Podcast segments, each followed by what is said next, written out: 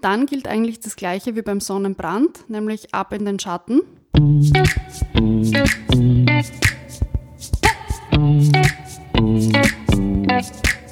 Willkommen bei Gesund informiert, deinem Podcast, der Gesundheit verständlich macht. Bianca und Anja bringen Licht in den Dschungel der Gesundheitsinformationen.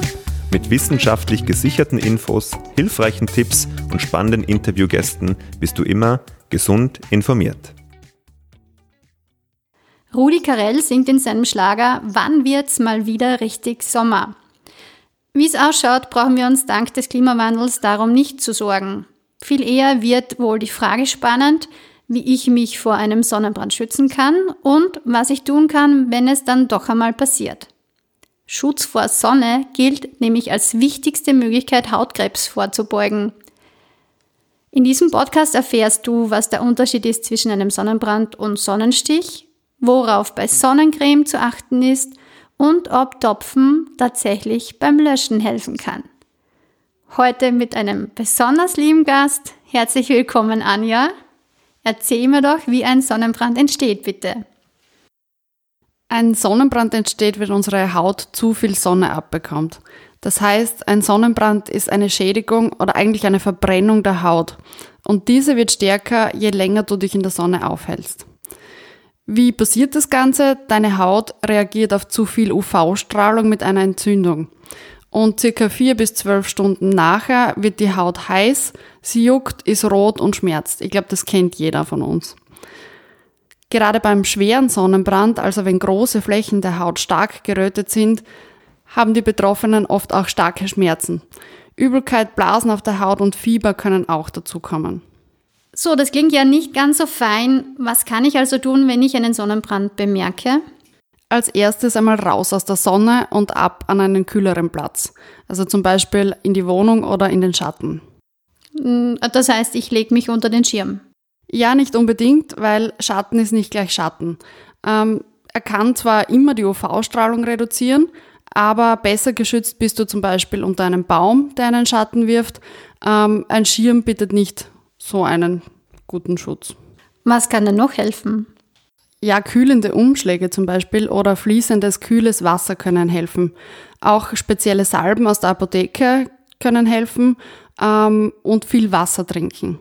Also wenn du einen schweren Sonnenbrand hast, wenn es wirklich schmerzt und du starke, rote, große Flächen hast, dann solltest du vielleicht auch zum Arzt gehen. Damit es gar nicht so weit kommt, könnte ich ja Sonnencreme verwenden. Worauf muss ich denn bei der Sonnencreme achten? Ja, bei der Sonnencreme sollte man darauf schauen, dass sie vor UVA und UVB-Sonnenstrahlen schützt und auf einen möglichst hohen Lichtschutzfaktor.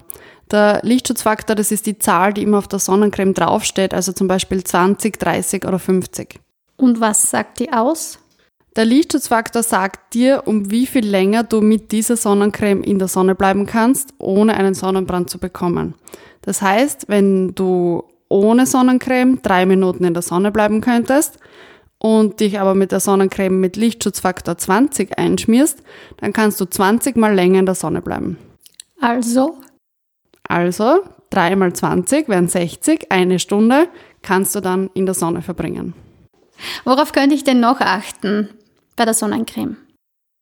Wenn du schwimmen gehst, also wenn du auf dem Weg ins Freibad oder zum See bist, dann verwende am besten wasserfeste Sonnencreme und auch früh genug einschmieren. Das heißt, am besten vorm Weggehen zu Hause schon das erste Mal einschmieren und auch öfter einschmieren. Das heißt, man sollte sich sowieso angewöhnen, circa alle zwei bis drei Stunden neu die Sonnencreme aufzutragen. Und was noch wichtig ist, keine Hautstellen vergessen. Also mir geht's immer so, ich vergesse die Füße ganz unten oder die Ohren oder die Finger. Also wenn man dann rote Finger hat, darf man sich nicht wundern, wenn man die vorher nicht eingeschmiert hat, sondern wirklich darauf achten, dass alle Körperstellen gut eingeschmiert sind. Ja, und auch der Rücken kann herausfordernd sein. Das stimmt, da braucht man vielleicht Hilfe. Absolut. Woher, du hast vorher gesagt, der Lichtschutzfaktor, woher weiß ich, welcher Lichtschutzfaktor der richtige für mich ist? Der Lichtschutzfaktor allein ist gar nicht ausschlaggebend. Der sagt nämlich nur, wie lange das Produkt vor UVB-Strahlen schützt. Bei den UVA-Strahlen muss man dann auf ein UVA-Siegel achten. Das ist ein Kreis mit der Beschriftung UVA. Das heißt, darauf sollte man noch zusätzlich achten. Und nur eine Sonnencreme mit dem Filter für UVA und UVB-Strahlen kann vor einem Sonnenbrand bestmöglich schützen. Jetzt habe ich ja Kinder, du weißt.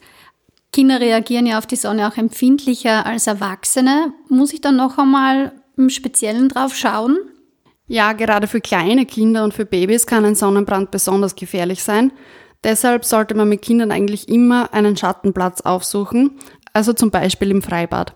Sollte dennoch ein Sonnenbrand passieren, dann empfehlen wir jedenfalls mit Kindern und Babys rasch zum Arzt zu gehen und das Kind untersuchen zu lassen oder den Sonnenbrand untersuchen zu lassen. Vor allem, wenn große Hautflächen betroffen sind.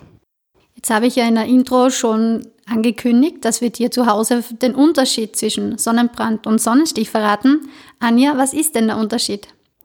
Genau, der Sonnenbrand, der betrifft hauptsächlich die Haut. Also genau das, was wir bis jetzt besprochen haben und wo Sonnencreme gut vorbeugend helfen kann. Von einem Sonnenstich spricht man, wenn man nach Stunden oder dem ganzen Tag in der Sonne Kopfweh, Schwindel, Übelkeit, Unruhe, einen heißen und roten Kopf spürt.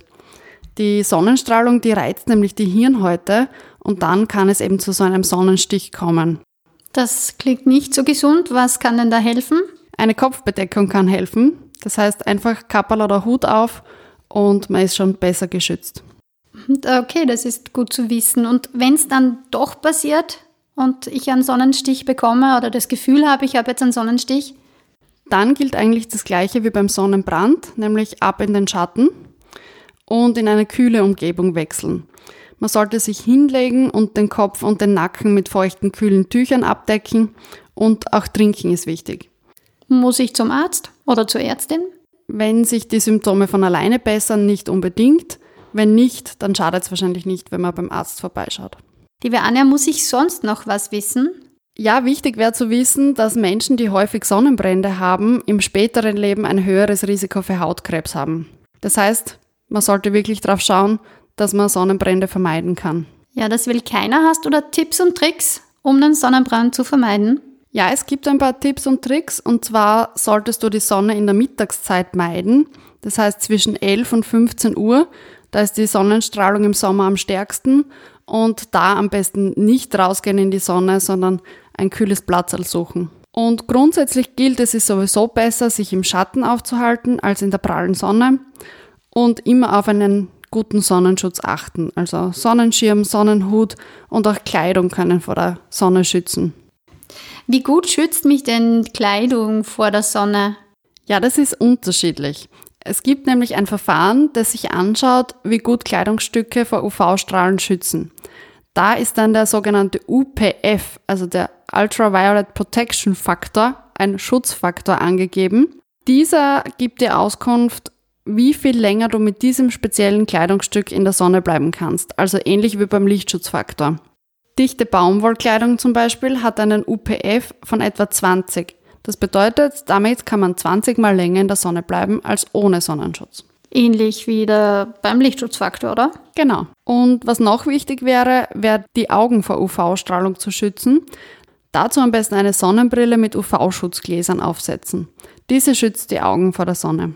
Das heißt also im Urlaub Kleidungsstück anziehen, Sonnencreme mit UVA und UVB-Filtern, Sonnenbrille aufsetzen, einen Schatten aufsuchen, dann kann im Urlaub nichts passieren, oder? Genau, aber nicht nur im Urlaub, sondern auch zu Hause. Und falls du dich noch über unterschiedliche Hauttypen informieren möchtest, da gibt es ja durchaus unterschiedliche, manche vertragen die Sonne besser als andere, kannst du nachschauen und zwar auf gesundheitsinformation.de und das werden wir noch in der Folgenbeschreibung verlinken. Man hört ja immer, dass Topfen hilfreich ist, wenn man einen Sonnenbrand hat. Was ist denn da dran? Topfen oder Joghurt sind Hausmittel gegen Sonnenbrand. Das hört man ja zumindest immer wieder. Topfen kühlt zwar ebenfalls, kann aber die geschädigte Haut auch reizen. Das gleiche gilt auch für Alkohol. Die reizen die Haut und verstärken vielleicht sogar das Brennen. Aber Honig kann helfen. Honig hat nämlich eine entzündungshemmende und antibakterielle und antiallergische Wirkung.